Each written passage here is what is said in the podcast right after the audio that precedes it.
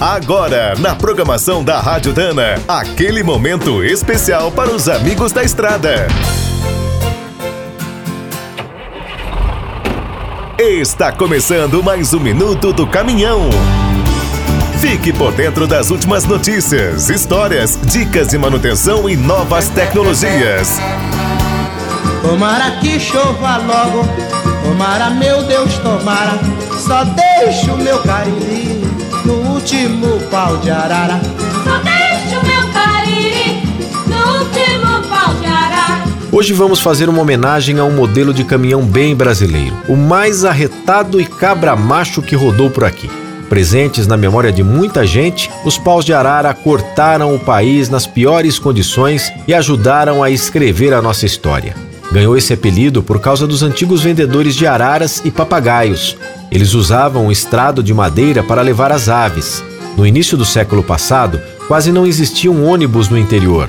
O jeito era colocar uma lona e uns bancos na carroceria do bruto.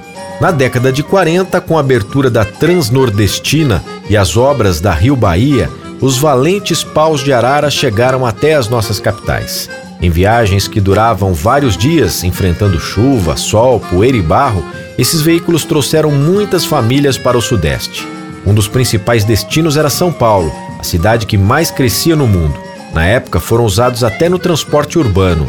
Ainda hoje, apesar de serem proibidos pelo Código de Trânsito, os paus de arara seguem na ativa em várias cidades brasileiras.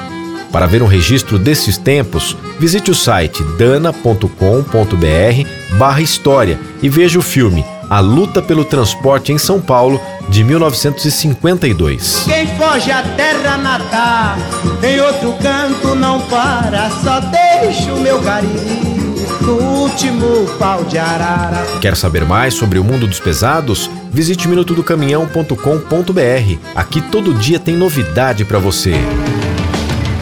O Minuto do Caminhão é um oferecimento de Spicer e Álvaros, a dupla imbatível em componentes de transmissão, suspensão e direção.